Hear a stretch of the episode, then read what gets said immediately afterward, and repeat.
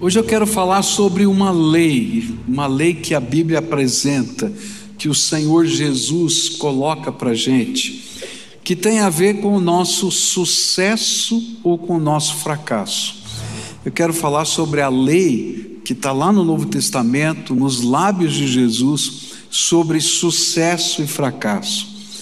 Eu estava meditando na palavra de Deus e, e de repente, um, uma expressão usada por Jesus, é, que eu li, eu logo lembrei que ela se repetia em três diferentes. Na verdade, eu, eu pensei assim: olha, eu, eu, eu já vi Jesus falando em outras circunstâncias sobre isso.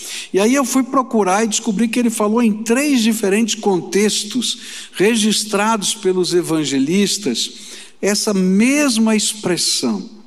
E é interessante porque quando a gente estuda o pensamento judeu daquela época, nós aprendemos que repetir três vezes a mesma palavra ou o mesmo conceito é uma forma superlativa naquele tipo de pensamento de relevância. Então Jesus queria dar destaque para essa expressão, para essa lei, e ele repetiu em situações diferentes. E aí me deu o desejo de começar a estudar o que, o que, o que Jesus queria expressar com aquelas palavras. E eu descobri que elas são apresentadas pelo nosso Senhor como uma lei espiritual, tanto do sucesso quanto do fracasso. E a lei é muito simples. Ela aparece da seguinte maneira: eu vou ler aqui em Lucas 18, uma das vezes que aparece isso, 8, 18, melhor dizendo. E ele disse assim: Porque quem tem, receberá mais, quem não tem, até o que pensa que tem, será tirado dele. Vamos ler junto isso aqui? Você consegue ler? Está na versão da linguagem de hoje? Vamos ler juntos? Porque quem tem, receberá mais, mas quem não tem, até o que pensa que tem, será tirado dele. Eu queria apresentar para vocês essa lei e tentar entendê-la nos contextos em que Jesus falou a respeito dela. Ela, essa primeira leitura que nós fizemos, né, ela começa com a seguinte expressão, lá no versículo 18: Portanto, tomem cuidado e vejam como vocês ouvem, porque quem tem receberá mais mas quem não tem, até o que pensa que tem, será tirado dele. Interessante porque, à primeira vista, essa lei parece contraditória à justiça divina. A gente poderia pensar assim, pensando em Deus, não é? E a gente geralmente pensa assim, não é? Olha, é, o Senhor deveria acrescentar ao que não tem. Mas ele está dizendo justamente o contrário. E diz assim: Mas como é que funciona isso, Deus? Não parece muito justo esse negócio? Não é? Como é que é esse negócio? O Senhor deveria dar a quem não tem, mas a quem tem, o Senhor vai dar mais ainda. Mas Jesus apresenta isso de um modo diametralmente oposto, dizendo que o que tem vai receber mais, e o que não tem, até aquilo que pensa que tem, aquilo que pensa possuir vai ser tirado. Mas por que Jesus reforça três vezes essa lei como uma verdade absoluta? Porque, na verdade, essa é uma lei que tem a sua origem na maneira como nós nos portamos no domínio espiritual, mas que tem efeito sobre todas as outras dimensões da nossa vida. Os discípulos, nesse contexto, eles estão em dúvida sobre o sentido da parábola que Jesus contou sobre a semente do Evangelho e como ela reagia de modo diferente no coração das pessoas. E depois de explicar o sentido de cada um dos solos que representavam o coração das pessoas, ele se volta para os seus discípulos e os adverte. Pois mesmo eles tendo recebido o privilégio de entender as coisas do reino de Deus, que ele vai falar um pouquinho antes disso, eles precisavam cuidar de como ouviam a palavra de Deus. Porque se não se, se apropriassem adequadamente desta palavra, até o que imaginavam que possuíam espiritualmente poderia ser tirado deles. Porque essa é uma lei espiritual que afeta a nossa vida em todos os seus aspectos. Mas o que isso tem a ver com a minha vida e com a sua vida? Tem a ver porque Deus não para de falar conosco. E essa é a beleza da graça de Deus. Deus está falando conosco todo dia, toda hora, mesmo que você não perceba. Ele está se manifestando na sua vida. E como é que ele faz isso? Em alguns momentos ele usa a Bíblia, a palavra de Deus, para falar ao nosso coração. E em outros momentos ele usa pessoas que de repente trazem uma palavra para a gente, ou citam uma frase, e de repente o Espírito Santo pega aquela frase solta e aplica no nosso coração. Em outros momentos ele usa circunstâncias, mas se nós percebermos que Deus está falando conosco e nós não nos apropriarmos dessa palavra com fé, na mesma atitude que ele mesmo ensinou que faria produzir frutos nesse mesmo texto. E a atitude que produz frutos está lá em Lucas 8, versículo 15, que diz assim: A que caiu na boa terra são os que, tendo ouvido de bom e reto coração, retêm a palavra, estes frutificam com perseverança. Qual é a boa atitude para a gente ouvir adequadamente o que o Espírito está falando? É com o coração ensinável. Sabe, se você chega para Deus querendo dizer para Deus tudo o que Ele tem que fazer e como Ele tem que fazer, você não tem um coração ensinável. E o pior é que a gente às vezes chega na presença dele assim: Deus, o senhor tem que fazer isso. O senhor tem que fazer aquilo. Olha, tem que fazer assim. Olha, vai acontecer assim. Olha, por que, que o senhor não faz assim? E o senhor, eu acho que escuta isso lá do céu, eu acho que dá risada da gente. Né?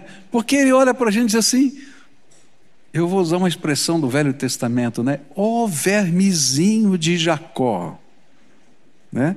Porque ele usa essa expressão para falar do povo judeu que era arrogante.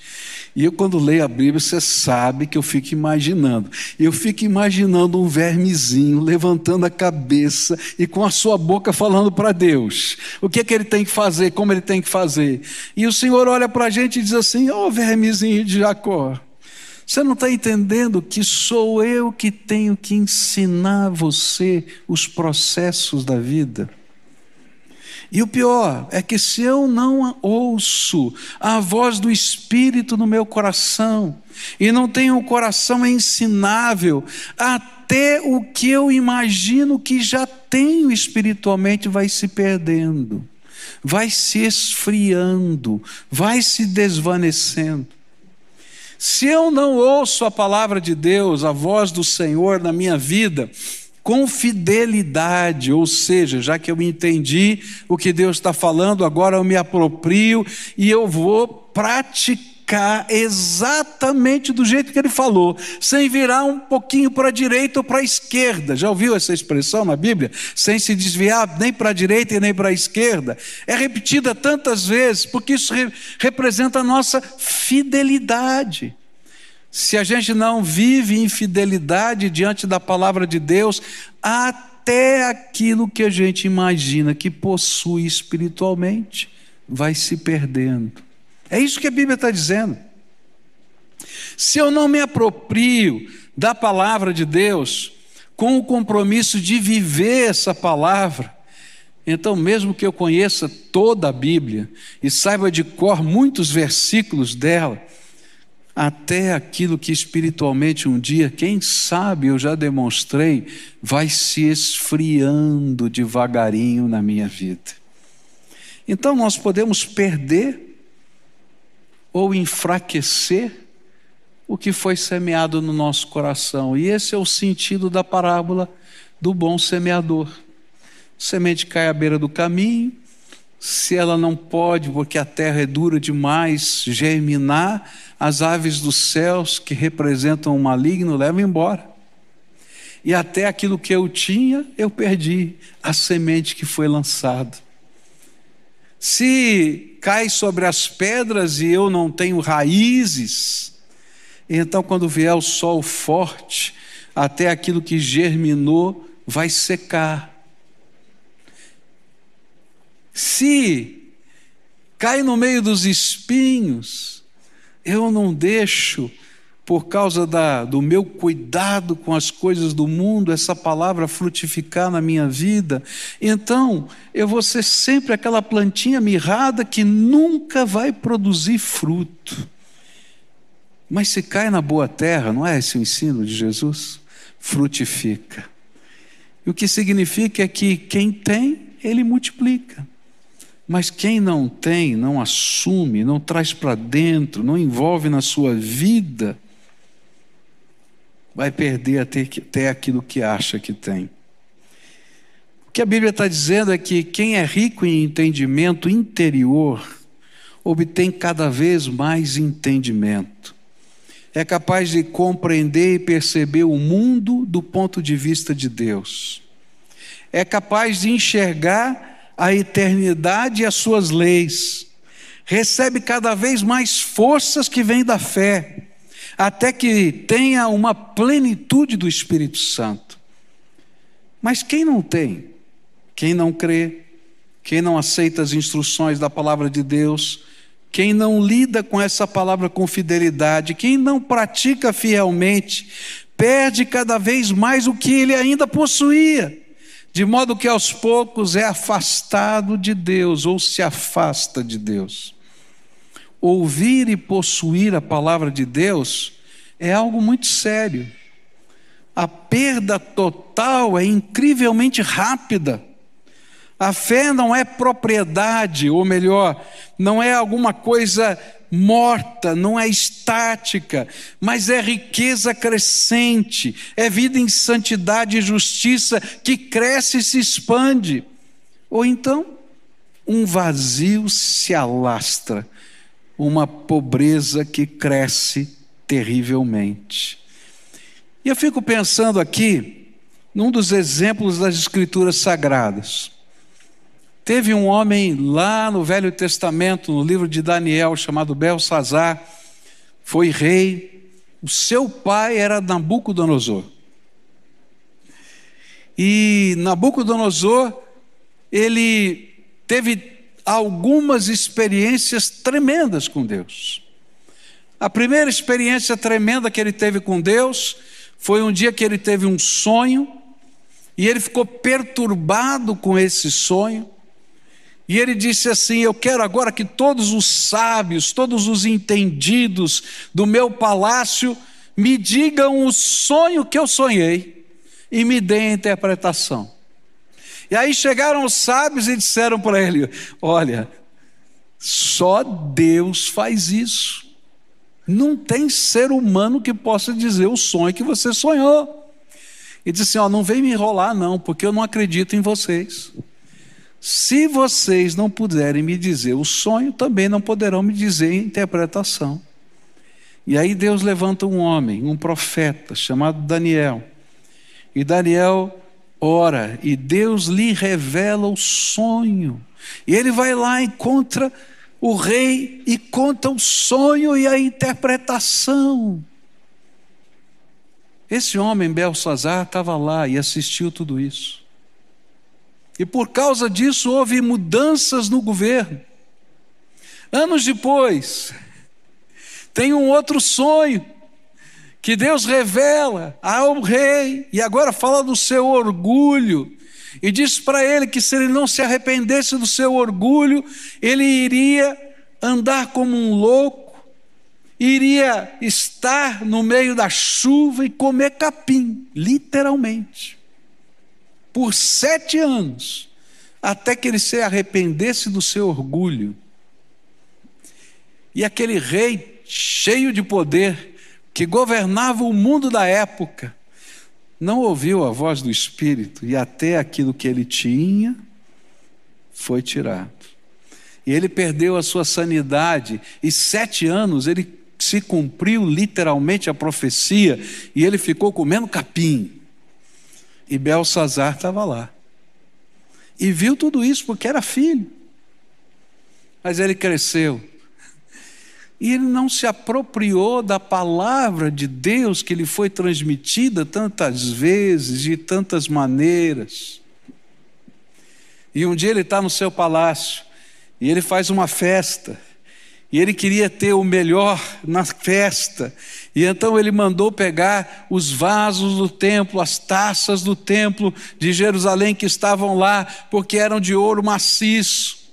E quando elas foram colocadas naquela festa, o próprio Deus se manifestou e aparecia a mão como se fosse de um homem muito grande, escrevendo na parede algumas palavras. E ele não entendia o sentido, mas apavorado, disse: Será que tem alguém que interprete? E a sua mãe disse: Tem, o mesmo que interpretou os sonhos dos seus pais.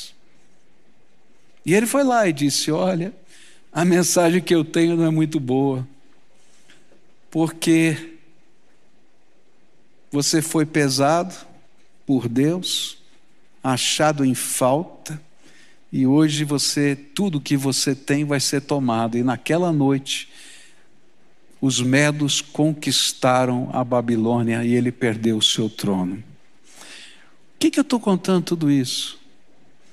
É porque essa lei espiritual que Jesus ensinou continua ativa. Se você tem as coisas do Espírito na tua vida, o Senhor vai acrescentar mais. E quanto mais você buscar das coisas da graça de Deus, mais Ele vai derramar sobre a tua vida. Mas se você se acomoda, ou se você deixa para depois, ou se você, quem sabe, até luta até o que parece que você tinha vai se perdendo. E a gente vai se esfriando. E a grande pergunta que esse texto faz para a gente é: olha como você ouve. Jesus disse isso. Preste atenção, como é que você está ouvindo a voz do Espírito na sua vida? Como você está ouvindo a voz do Senhor? O que é que você tem feito com as oportunidades de Deus na sua vida? Mas lembra que eu, que eu falei para você que essa é uma lei que começa na espiritualidade, mas que passa para toda a vida? Toda vez que a gente deixa para lá as oportunidades da vida, não tem jeito de retomá-las. Às vezes Deus coloca grandes oportunidades na nossa vida e a gente tem que ter coragem de assumir elas, de tomá-las para nós. E se a gente deixa passar, querido, ela foi embora. E se eu deixar passar várias oportunidades da minha vida, o que é que vai acontecer na minha vida?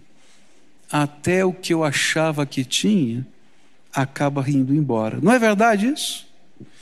A mesma coisa vale no mundo espiritual. Quantas oportunidades da graça de Deus têm surgido na sua vida? E como você tem recebido essas oportunidades? Como você tem se apropriado? De que maneira você tem se apropriado do privilégio de ser visitado em amor por, pelo Deus Todo-Poderoso? Cuidado, porque a lei do sucesso e do fracasso espiritual está ativa. E o que ela está ensinando é o que tem e busca, mais será acrescentado. Ao que não busca, até o que tem pode ser tirado. O nosso Senhor é infinito. E nos tesouros da graça dele tem tanto mais só para você.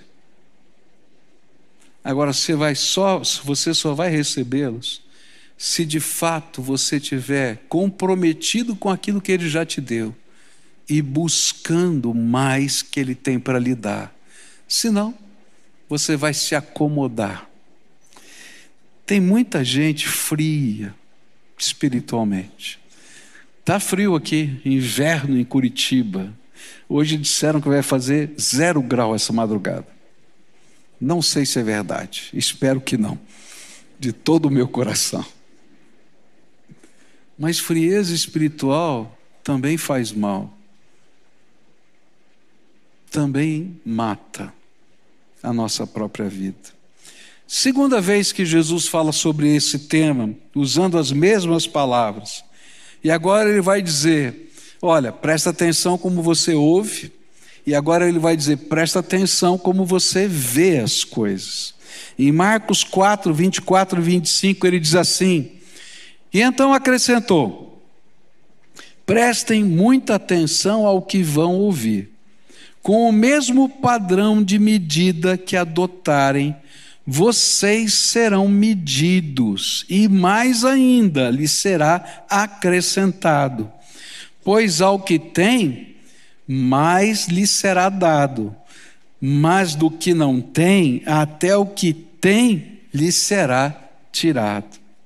Se no primeiro momento a advertência de Jesus foi sobre a maneira como ouvimos a voz do Espírito em nossas vidas, agora a advertência tem a ver como nós vemos as pessoas e as circunstâncias. O que Jesus ensina aqui é que o nosso critério de juízo com as pessoas à nossa volta é o mesmo critério que a maioria das pessoas usarão também para conosco, mas com um agravante. Sempre os olhos dos outros serão mais intensos do que os nossos em julgar. Está entendendo como é que funciona? Se eu sou um cara extremamente crítico, pode ter certeza que todo mundo vai querer ser muito crítico com você. Se eu sou essa pessoa que não tem nenhuma é, não é concedente, não é condescendente para com as pessoas que estão à sua volta, os outros também não serão conosco.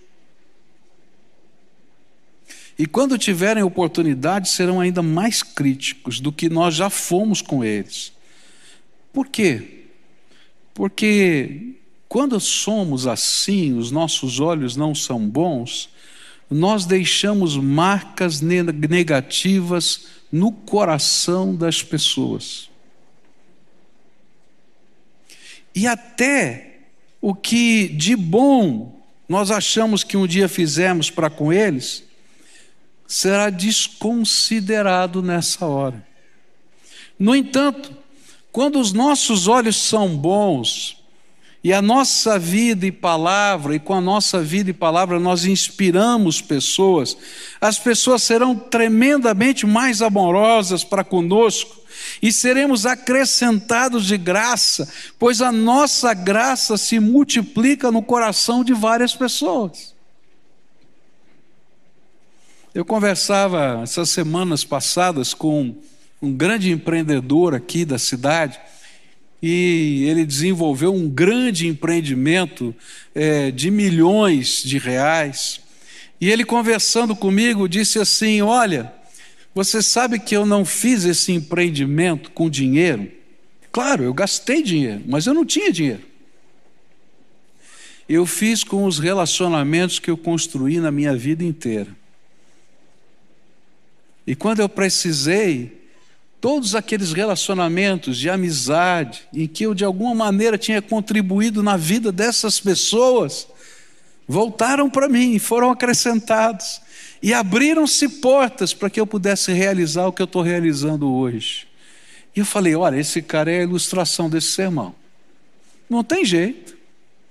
Porque essa lei espiritual vale tanto para as coisas espirituais quanto para as coisas materiais, a maneira como eu olho, a maneira como eu julgo, a maneira como eu lido, a maneira como eu trabalho com as pessoas, a maneira como eu trato os meus filhos, a maneira como eu trato a minha esposa, a maneira como eu trato aqueles que trabalham comigo, a maneira como eu olho para as pessoas que estão ao meu redor, a maneira como eu trato os meus vizinhos. Volta para mim.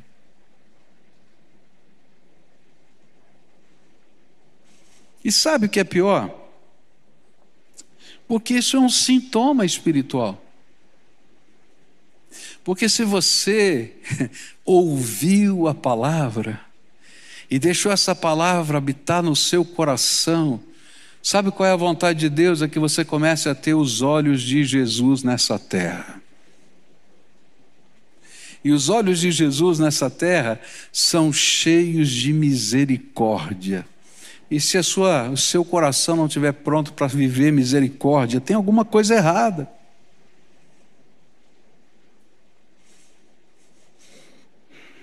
Jesus ensinou que se os nossos olhos não são bons, a nossa alma, os nossos sentimentos, a nossa percepção da vida, eles serão, se os nossos olhos forem bons, eles, a nossa alma, a nossa percepção da vida vai ser abençoada.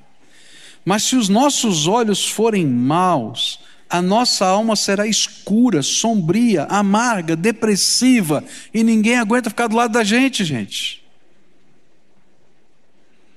Se você não sabe fazer um elogio, ninguém quer ficar perto de você. Se você só sabe falar dos defeitos dos outros, ninguém quer ser seu amigo, porque você vai falar de todos os defeitos desse seu amigo para todo mundo. Ninguém vai abrir o coração para com você. E no mundo espiritual tem um problema nisso. Se a gente não adota a perspectiva dos olhos de Deus, em tudo que fazemos. E se a gente não vive a vida sob a ótica dos valores do reino, então as bênçãos do Senhor ficam impedidas sobre a nossa vida. Você sabia que quando um casal briga, as bênçãos de Deus ficam impedidas sobre essa casa? Está lá o apóstolo Pedro falando sobre isso. Para que não sejam impedidas as vossas orações. Ora, por que isso? Porque se um casal que se ama não sabe se conversar e se perdoar, então como é que devem ser esses olhos com as pessoas que estão à volta? Quando nós perdemos a bênção de Deus, até o pouquinho que carregávamos com o nosso, é, como nosso, pode nos ser roubado pela própria vida. E sabe como é que começa isso?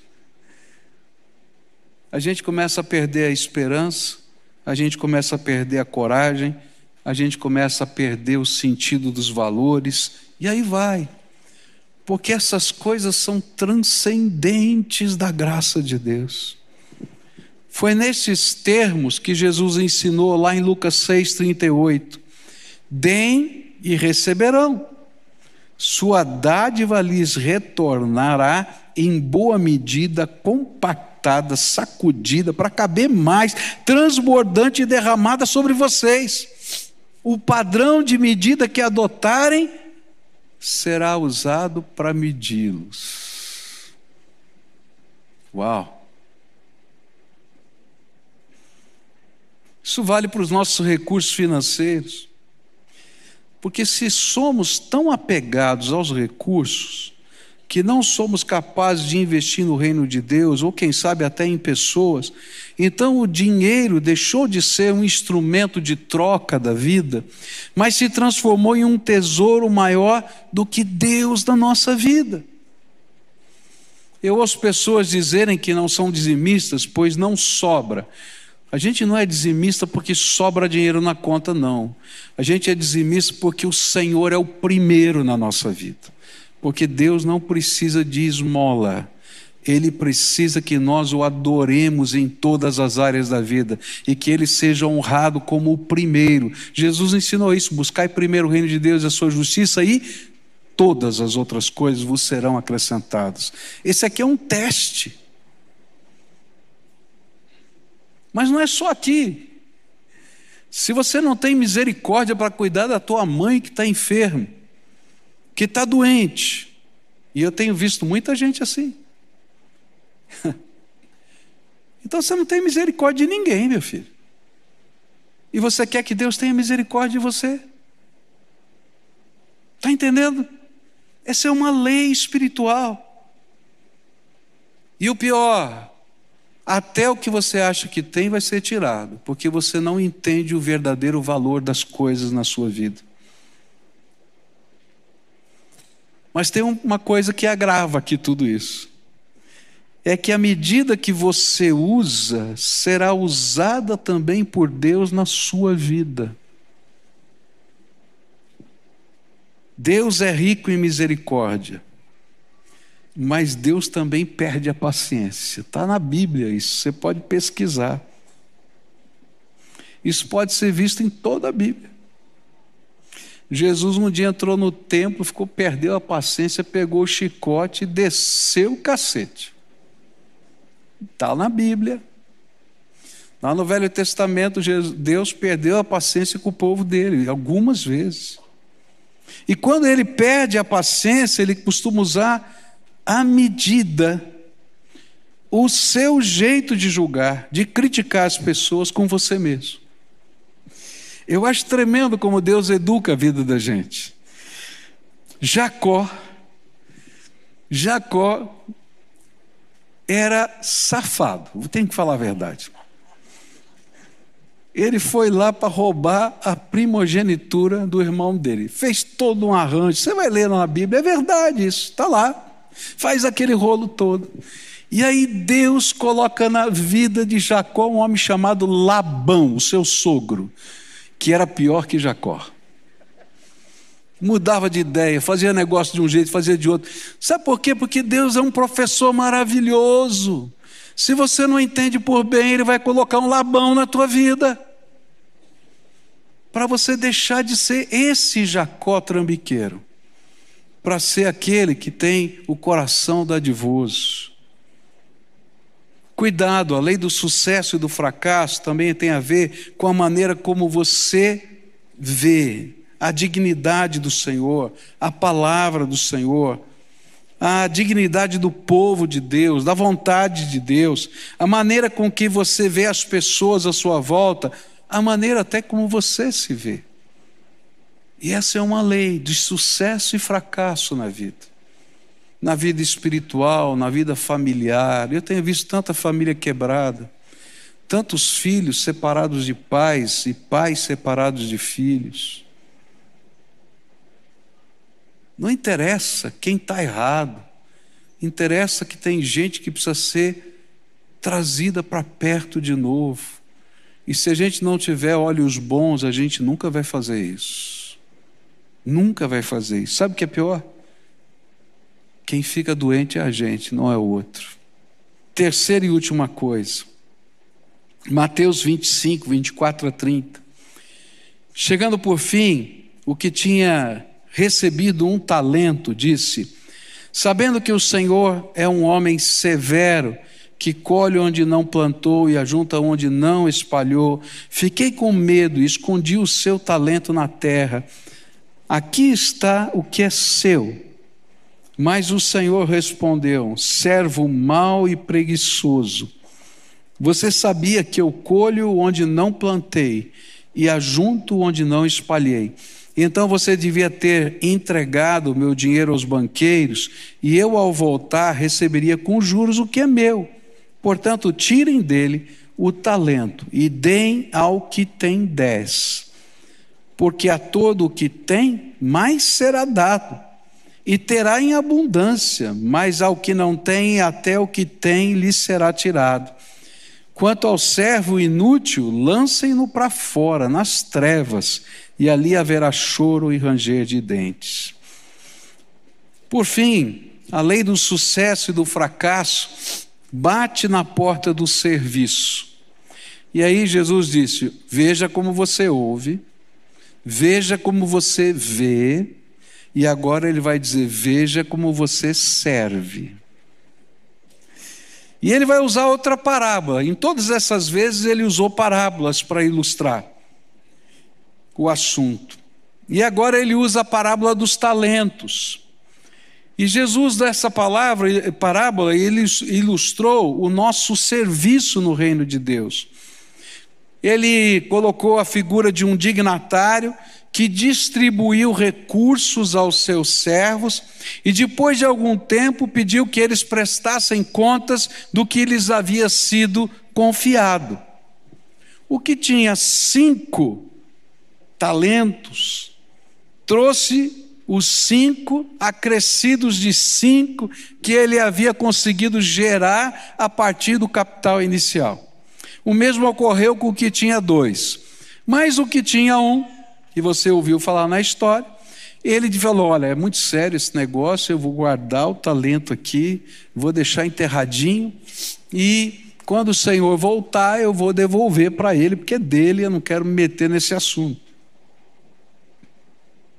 E aí esse, o que tinha, foi tirado dele. E foi dado ao que tinha dez. E é interessante perceber a reação dos outros, quase em tom de injustiça, descrita pelo texto paralelo de Lucas. Lá em Lucas 19, 24 e 25, quando o texto vai acrescentar algumas nuances diferentes, ele diz assim: E disse aos que estavam ali: Tirem dele a mina e deem ao que tem dez. E eles responderam: Senhor, ele já tem dez. Vai dar mais uma para ele ficar com onze. É muito. E é por, justamente por causa dessa reação que Jesus confirma, reafirma a lei do sucesso e do fracasso. Mas o que ele queria ensinar com essas palavras? Nós aprendemos aqui o seguinte: que o Senhor coloca nas mãos dos seus servos dons espirituais. Se você um dia nasceu de novo em Cristo Jesus, pelo menos um dom espiritual você tem. Porque o Espírito concedeu dons aos homens, diz a palavra de Deus. Mas ele não concedeu só dons, ele concedeu talentos. Olha para as tuas mãos aí, faz favor, dá uma olhada nas tuas mãos. Essas mãos foram abençoadas por Deus no seu DNA. E isso a Bíblia chama de vocação. Cada um de nós temos uma vocação, um chamado, tá? Um chamado para a vida. Alguns vão exercer uma determinada profissão, outros vão exercer outra profissão, e esse talento que é dado, está lá no seu DNA, esse talento, talento é um presente de Deus para toda a humanidade. Não importa se você é justo ou se você é injusto, assim como o sol nasce sobre justos e injustos, Deus colocou aí em você habilidades. E você trabalha com elas, você ganha dinheiro com elas, e a sociedade é abençoada por elas. E a gente chama isso na, na teologia de um mandato cultural. Então, Toda a cultura, toda a sociedade está sendo abençoada porque tem um médico nesse lugar, porque tem um professor nesse lugar. Esses são os talentos. Tem um músico nesse lugar. Agora, esses talentos podem ser acrescentados de uma unção divina, como aconteceu lá no Velho Testamento, quando o Senhor disse: Olha, eu ungi com o meu espírito, dá uma série de nomes que eu não vou lembrar aqui, para fazer isso, para fazer aquilo, que eram obras de um artesão. E ele diz: Mas esse aqui não tem só o talento, tem a unção junto. Deus coloca nas nossas mãos recursos, Deus coloca na nossa vida influência, Deus dá para a gente tempo. E é interessante aqui, né? Porque todos nós temos 24 horas por dia. Não dá para mudar isso. Como eu administro as minhas 24 horas é o grande segredo mas ainda que cada um tenha um tempo de vida diferente. Agora, o que está aqui na Bíblia é que ele vai pedir contas de como administramos o que é dele e que foi colocado nas nossas mãos. Tudo isso que eu estou falando não pertence a você, veio da bondade de Deus. Seja um dom espiritual, seja um talento, seja uma, um, uma capacidade de influência, seja um recurso material, seja um recurso intelectual, é graça de Deus, é graça de Deus. E se você não entender isso, você está perdido, cara.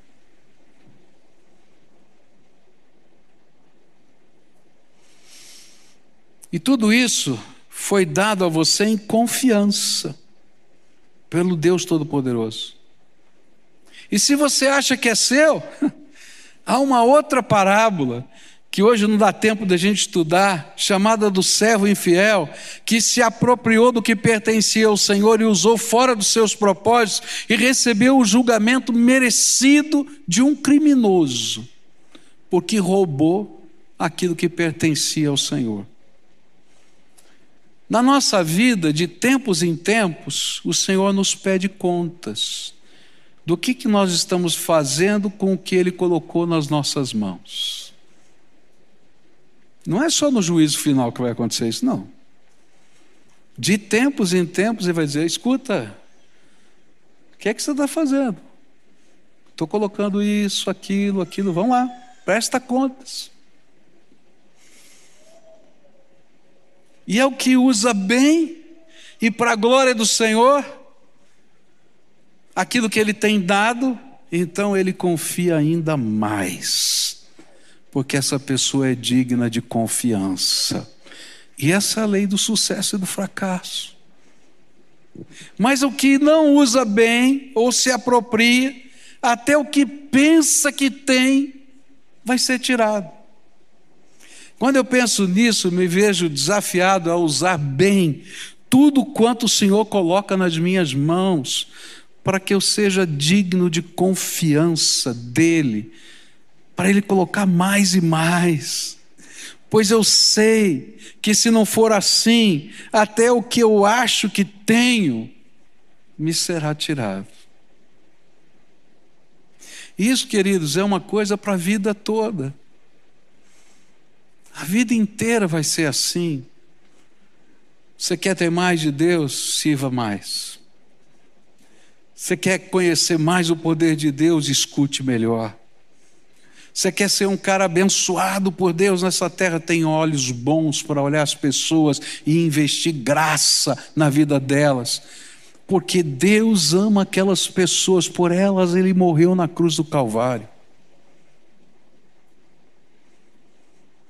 Essa é uma lei natural do sucesso e do fracasso, tanto na vida espiritual quanto na material. Não é assim na vida? Quem trabalha bem, recebe mais e por seguinte, por conseguinte, vai ser lhe atribuído mais trabalho. Ou quem sabe até uma equipe para ele administrar e poder produzir ainda mais. Não é assim que funciona na vida? E se por acaso o seu patrão não reconhecer isso, não tem problema. Logo alguém vai reconhecer. Ou quem sabe você mesmo vai reconhecer e aí você vai se tornar um empreendedor e vai ser um concorrente do seu patrão. E não adianta o teu patrão brigar. Não é assim que funciona na vida? Assim também funciona na vida espiritual. Se você recebeu recursos do céu, você precisa transformá-los para a glória de Deus, e mais recursos Ele vai derramar sobre a sua vida sejam eles pessoais, espirituais ou materiais. O Senhor vai dar, porque essa é uma lei espiritual da vida. E isso faz parte do, da vida abundante que o Senhor quer nos dar. Mas se nós perdemos a percepção dessa realidade, então, quem sabe, num piscar de olhos, nós podemos perder tudo. Porque quando Deus abre uma porta, ninguém fecha. Mas quando ele fecha uma porta, ele, ninguém abre. E se você tem entendimento das coisas espirituais, então maior ainda será a sua responsabilidade, porque você conhece as coisas de Deus. O que é que a gente aprendeu aqui? Três coisas importantes. Como você está ouvindo as coisas de Deus? Como você está vendo as pessoas e como você serve ao Senhor. E conforme você vai respondendo a isso, você vai experimentar a lei do sucesso e do fracasso na sua vida.